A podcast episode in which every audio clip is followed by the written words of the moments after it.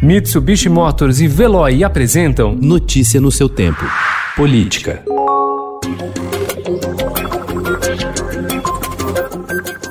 Encontrada morta nas águas do rio Roncador, na Baixada Fluminense, Sandra Silva foi a última vítima dos crescentes casos de violência política no Rio. O episódio aconteceu na última terça-feira, dia 1 no município de Magé. A suspeita preliminar da polícia de que o assassinato da pré-candidata vereadora pelo PSB, conhecida como Tia Sandra, tem a motivação eleitoral. Só neste ano de eleições, três políticos já foram alvejados até a morte na Baixada.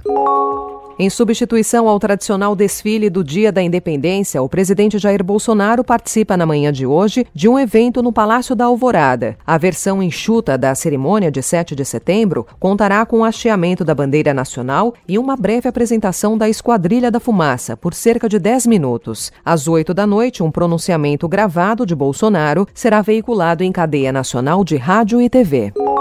O senador Flávio Bolsonaro disse ontem que está recuperado da infecção pelo novo coronavírus. Em publicação em suas redes sociais, o filho do presidente Jair Bolsonaro aparece segurando uma caixa de hidroxicloroquina, remédio sem eficácia comprovada contra a doença.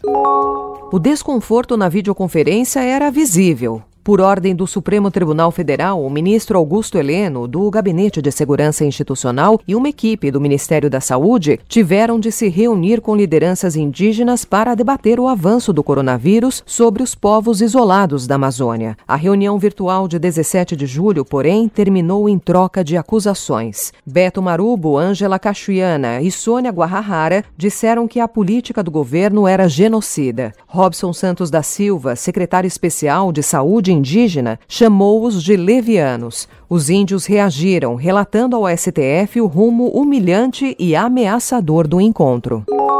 O Conselho Nacional de Justiça determinou que o Tribunal de Justiça de São Paulo encaminhe a um de seus magistrados um funcionário exclusivo para ajudá-lo durante o home office. A decisão é da conselheira Maria Tereza Willy Gomes e foi tomada em favor do desembargador Carlos Alberto Lopes. Ela exige ainda que o TJ providencie alguém para essa missão que já tenha sido infectado pela Covid-19 e esteja recuperado da doença. Notícia no seu tempo. Oferecimento: Mitsubishi Motors e Veloy. Se precisar sair, vá de Veloy e passe direto por pedágios e estacionamentos. Aproveite as 12 mensalidades grátis. Peça agora em veloy.com.br e receba seu adesivo em até 5 dias úteis. Veloy, piscou, passou.